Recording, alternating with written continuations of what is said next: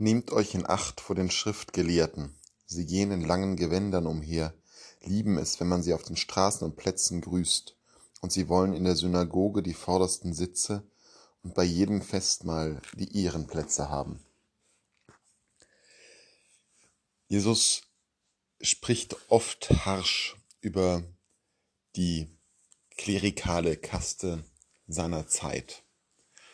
Und durch die zwei Jahrtausende des Christentums hindurch ist die harsche Kritik, die wir in den Evangelien finden, immer wieder eindrucksvoll bestätigt worden durch diejenigen, die in Amt und Würden sind. Und immer wieder ist diese harsche Kritik auch gegen sie gewendet worden, zum Teil zu Recht, zum Teil zu Unrecht, zum Teil weil ein echter Missstand aufgedeckt wurde in den Worten, im Sinne und im Geiste Jesu oder zum Teil auch, weil man sich distanzieren wollte, sich besser fühlen wollte als die Kleriker und ihnen deswegen so etwas vorgeworfen hat. Es ist auf jeden Fall ein altes Motiv in der Geschichte des Glaubens, in der Geschichte des gelebten Glaubens insbesondere, dass diejenigen, die in Amt und Würden sind, nicht immer diejenigen sind, die eigentlich das tun, was Jesus uns aufgetragen hat und die eigentlich die Botschaft so weitertragen und das Evangelium so verkünden, wie es ihre Aufgabe wäre. An einer anderen Stelle sagt Jesus ja auch sehr bezeichnend, tut, was sie euch sagen, aber handelt nicht so, wie sie handeln.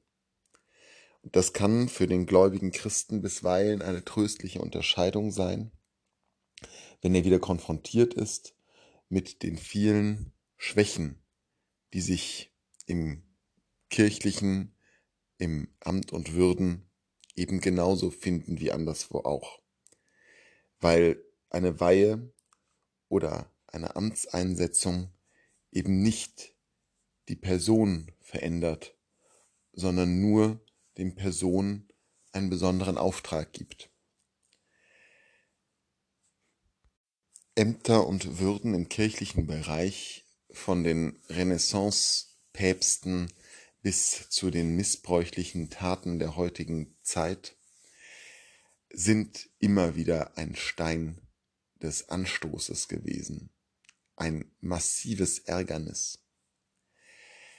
Für diejenigen, die in der Kirche solche Aufgaben übernehmen, hat es einen enormen Anspruch.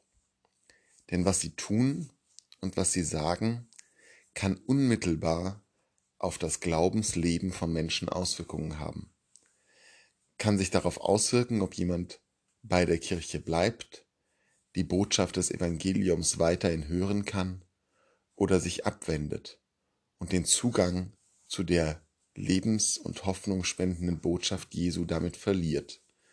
Das ist eine gigantische Bürde für diejenigen, die hier die Verantwortung tragen. Eine Bürde, der sich manch einer wohl auch nicht immer ganz bewusst ist.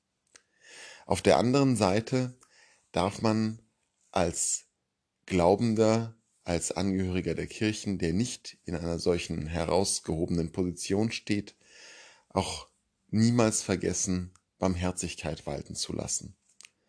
So fehlerhaft und so problematisch manch einer sein mag, der in dieser Kirche Verantwortung trägt, sie tragen zugleich eine Last, die sie eben alleine nicht schultern können. Eine Last, die der Herr mit ihnen tragen wird, die der Heilige Geist auch mitträgt, die aber auch jeder in der Gemeinde mitzutragen hat. Und wenn sie nicht von Hass oder von Ablehnung erfüllt sind, dann verdienen sie auch unsere Geduld, damit wir gemeinsam das Reich Gottes aufbauen, im gegenseitigen Respekt und in der gegenseitigen Verkündigung des Evangeliums.